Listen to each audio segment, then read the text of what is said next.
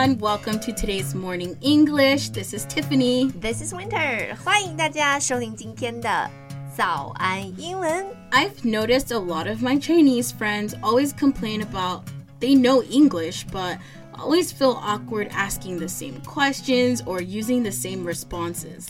I totally understand. I, I totally know what they mean. It's because we are only taught certain phrases in school. Exactly. So sometimes that can come off a little awkward. So let me show you how to not sound awkward in English. Sounds good. 今天 Tiffany 呢要来教教大家，我们怎么样说英文才可以让我们听起来，哎，不那么傻，能听起来更加的地道呢？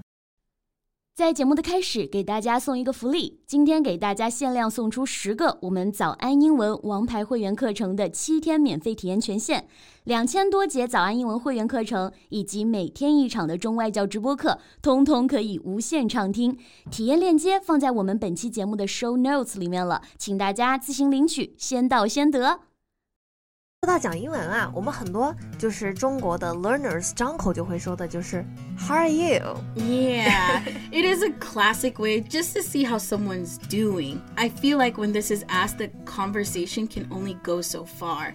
Then things just get super awkward. Like I will be like, How are you? I'm doing good, and you? I'm good too. See, that is how the conversation goes.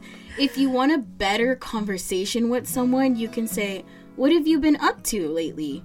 That gives a person a feeling that you really care about them. Ah, what have you been up to lately? Yeah. 就是哎，你最近怎么样啊？这样问呢，就比如说 How are you？感觉要 close 一些，亲近一些，听起来呢更像是你真的在关心对方。Like also the conversation becomes more interesting, don't you think? Exactly. The person will tell you about the vacation that they're going to take or how they started learning piano or something like that. Right. Just like you, like 最近在学古筝 oh my gosh. Yeah, of course. Like, what have been up to lately can have a friendly feeling between you and the other person. I mean, you can still use how are you if you just want a quick conversation. Right，就如果你真的只想很机械的打个招呼， 不想真的跟对方聊天，就可以说 How are you？比方说，呃，不熟悉的同事之间。 Exactly. But if you really want to get to know someone, it would use what you have been up to lately. And lately just means recently. Right, lately 就是最近这阵子这个意思嘛。对，What have been up to lately 这个句子的连读啊也很有代表性，因为我们可以把这个 been 和 up 连读成 been up。 Right? Been up. Yeah. Yes. What have been up to lately? What have you been up to lately? Yes. Yes. Okay, our next phrase is probably my favorite. So, you know, when people ask you, How are you doing? and you're really not happy, but you're not sad. I know what you mean. Like you are just fine, like in the middle，就没有 Yes. 太开心，也没有啥不开心的。那这种心情要怎么说呢？哦、like 很多中国学生其实会说这个 fine, thank you, and you. yeah. I can't say, Oh, I'm happy, but not super happy. Just kind of whatever about life right now. That sounds so sad.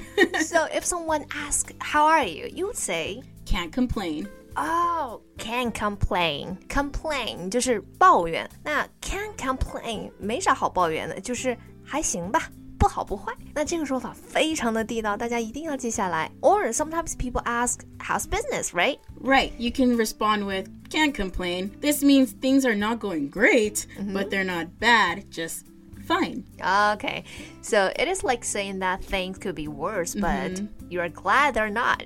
Exactly. I don't want to tell people if my business is failing or anything like that. Okay, can't complain. Can't complain. Can't complain，就是自己生活里面的困难啊，我也没必要逢人便告，是吧？所以呢，can't complain. That's it.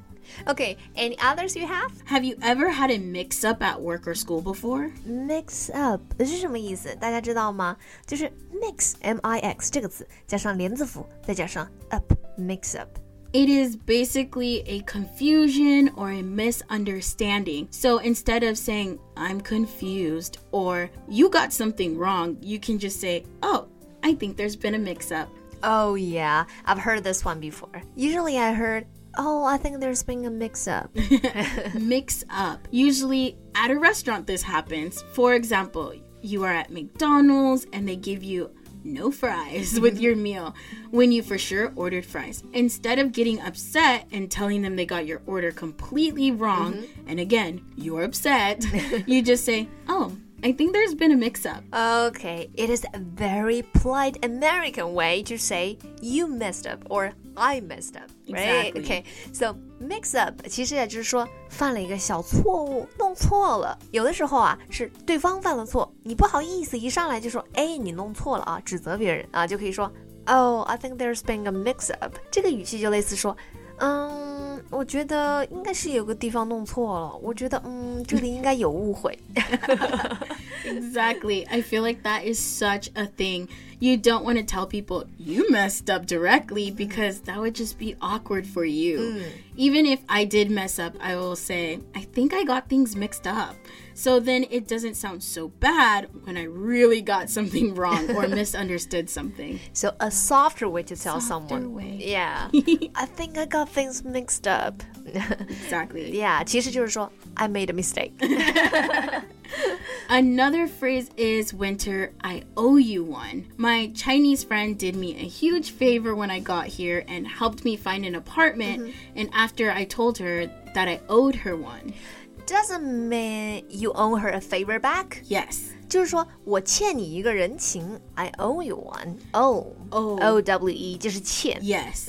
It's a polite way to say thank you as well. Mm-hmm. It means if they need you to do a favor, then you will help them. You owe them a favor. So if someone does a huge favor, instead of just saying thank you, You can say, I owe you one, instead of just saying thank you, which is cool and nice. But if you say thanks, I owe you one, it sounds better. You sound more like a native. And also, people would think you're very kind and polite.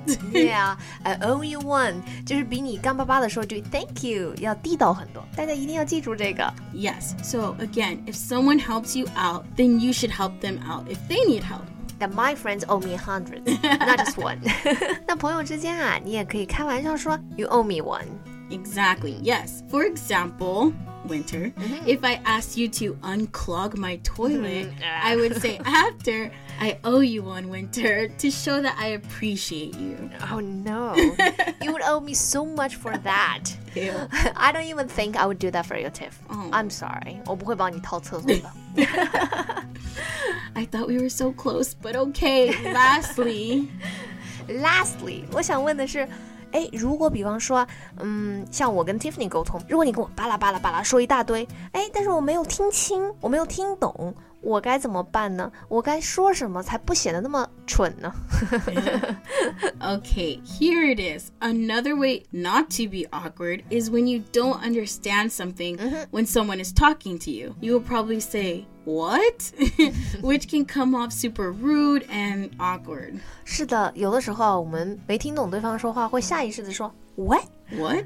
嗯，对，这样呢就有点粗鲁啊，有点不礼貌。 I literally hate that.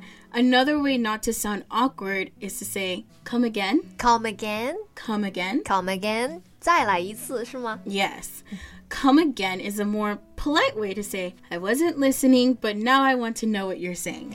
Ah, or maybe you just missed a detail and Yes. want them to repeat it. Mm-hmm. So not just because you weren't listening. Correct.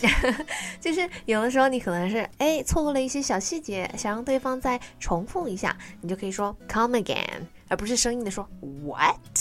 yes. Come again is just better than saying, What? Okay, I guess so. Okay, so that's all the time we have today. Great time！那今天呢，我们就跟着 Tiff 一起来学习了一些啊非常非常地道，而且是我们每个人都必须学起来的非常实用的表达。今天的节目就到这里了。如果节目还听得不过瘾的话，也欢迎加入我们的早安英文会员。成为会员，您就可以无限畅听我们每天一场免费的中外教直播课，以及两千多节原创系统课程了。今天我们限量送出十个七天免费试听权限，试听链接放在我们本期节目的 show notes 里了，请大家自行领取，先到先得。Thank you for listening to today's Morning English. This is Tiffany. This is Winter. Catch you guys later. Bye. This podcast is from Morning English. 学口语就来早安英文。